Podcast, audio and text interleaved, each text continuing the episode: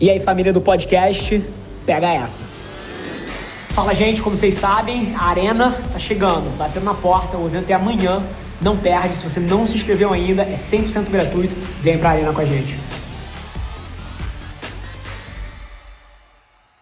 Se tem uma coisa que eu gosto é ser provado historicamente correto e cada dia que passa a gente tem sido um pouquinho mais, um pouquinho mais e um pouquinho mais. Esse é o Nas Trincheiras.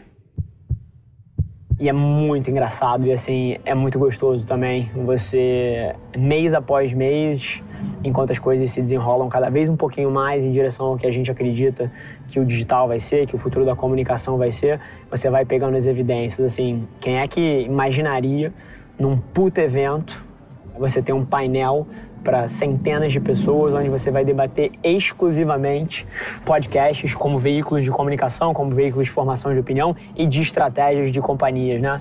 Então, assim, se tem uma coisa que eu gosto é ser provado historicamente correto e cada dia que passa a gente tem sido um pouquinho mais, um pouquinho mais e um pouquinho mais. É muito difícil você tentar entender para onde as coisas estão indo exatamente. Então, exatamente para onde vai, a velocidade que vai, o tempo que vai demorar para chegar lá, é sempre difícil de você medir. Mas a direção que as coisas estão indo é muito óbvia para quem quer prestar atenção de fato, porque a maioria das coisas que vai ser muito relevante no nosso futuro já existe agora e já está engatinhando agora e já está pegando tração agora. Só você abrir o olho que você enxerga.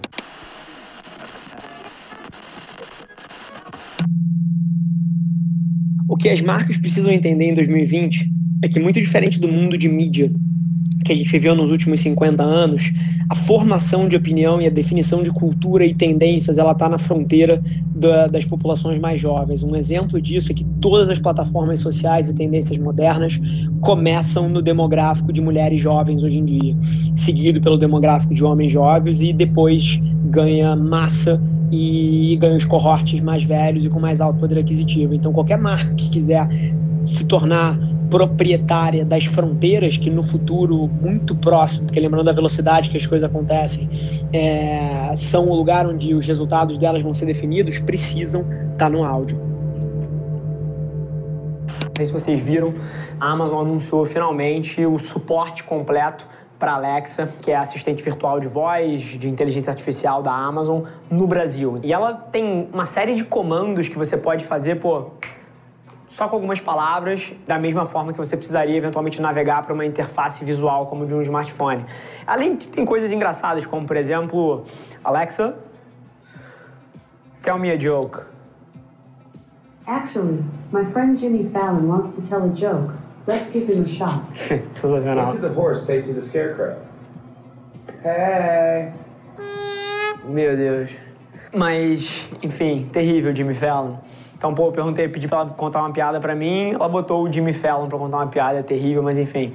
E você pode, cara, fazer pesquisas, por exemplo, Alexa, how many calories are there in a Big Mac?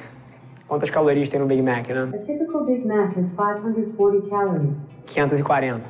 Então, enfim, é uma assistente virtual de voz, você pode conectar ela com os seus apps do Google, marcar reunião, pedir para ligar para a pessoa, faz uma série de coisas, mas os apps, por exemplo, pedir Uber, pedir cara, um rap, pedir um iFood, esse tipo de coisa até agora não, não tinha suporte e agora tem, então vamos, vamos navegar isso aí. A maioria das pessoas olha para plataformas como Uber, Rappi, iFood e olham um delivery de comida, olham um serviço de ride sharing, mas na minha cabeça, assim como na sua, é muito claro o que elas são. Elas te economizam tempo. Sem dúvida. O que você compra com Uber, você compra tempo de volta. O que você compra com Rappi, quando a minha esposa, ontem, 11 horas da noite, enquanto a gente estava jantando, estava fazendo as compras da semana no Rappi ali, pedindo a recompra do que ela comprou semana passada, com dois botões, o que o é Rappi está entregando é tempo. É surreal. Não é um delivery de comida, é comodidade. Então, pô, é, eu acho que isso é um baita aprendizado, independente do mercado que eventualmente você tá. Uhum. As variáveis do seu modelo que o cliente valoriza talvez não sejam tão óbvias quanto o produto que você entrega. Mas vocês podem anotar o que eu estou falando. Isso aqui é o nascimento de uma coisa que vai ser tão relevante quanto o smartphone. Simplesmente pelo fator tempo. É muito mais rápido eu virar para Alexa e falar: Alexa, me pede um Uber para o meu trabalho, do que eu abrir o app, ficar lá botando o endereço e botar que eu quero o Uber X, o Uber Black. Então é muito mais fácil pedir: Alexa, me pede um Uber para o meu trabalho. E ela vai pedir: Alexa, refaz as minhas compras de mês no supermercado. E ela vai e pede no meu supermercado, no, no skill do supermercado que eu uso. Alexa, pede pro Rap me entregar um papel higiênico, uma pasta de dente. Tipo, tudo isso é muito mais simples do que você abrir o app, você dar search no produto e você escolher, e você comprar e você ativar. Então, não é tudo que funciona melhor numa, numa interface de experiência de usuário de voz. Mas várias coisas vão ser melhores. Por exemplo, Alexa, remarca a minha reunião com o Rodrigo Fontes do Tinder para terça-feira 5 da tarde, por favor. E ela vai mudar o meu invite pro, pro Fontes para outro dia. Então, o fato é que tem várias coisas que, por voz, são muito mais simples. E os seres humanos valorizam muito a praticidade. Inclusive, a gente, todos os dias, paga para que coisas sejam feitas de forma mais rápida para a gente. A gente valoriza muito o tempo. Tempo é uma das poucas commodities que ninguém pode comprar de volta.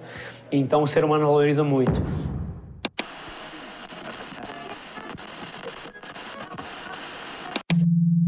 Quais as melhores estratégias? Criar um podcast próprio, patrocinar um ou fazer playlists? Todos os acima. Eu acredito que estratégia de marca em 2020 é multicanal, multiplataforma e alto volume de conteúdo com alta escala e alta qualidade. Então eu não acho que a gente vive a era do ou, não é um ou outro, é e. Eu acredito que uma marca que é séria sobre crescer, a sua reputação e a sua capacidade de formar opinião em 2020 deveria ter podcast próprio, patrocinar outros podcasts de outras experiências em áudio, fazer playlists, ter flash briefings, ter skills ou actions, né, que são os aplicativos de voz dentro do ambiente de Alexa e Google. Então eu não acredito que é ou, eu acredito que é e. Eu acredito que as assistentes virtuais de voz vão se tornar tão relevantes na vida das pessoas, nas interfaces que elas têm com base diária, intraday ali, que o sotaque, olha o que eu tô falando, o sotaque dos países e das regiões vai começar a ser influenciado pela plataforma que dominar esse mercado. O que eu quero dizer? Se no Brasil quem vencer essa dinâmica, se se provar uma dinâmica de vencedor leva tudo, né, de winner takes all, vamos supor que a Alexa vença esse mercado. O sotaque da Alexa vai começar a influenciar o sotaque das crianças, que por consequência influencia o sotaque que ela cresce sabendo. Sim. E olha que coisa curiosa e que dinâmica diferente.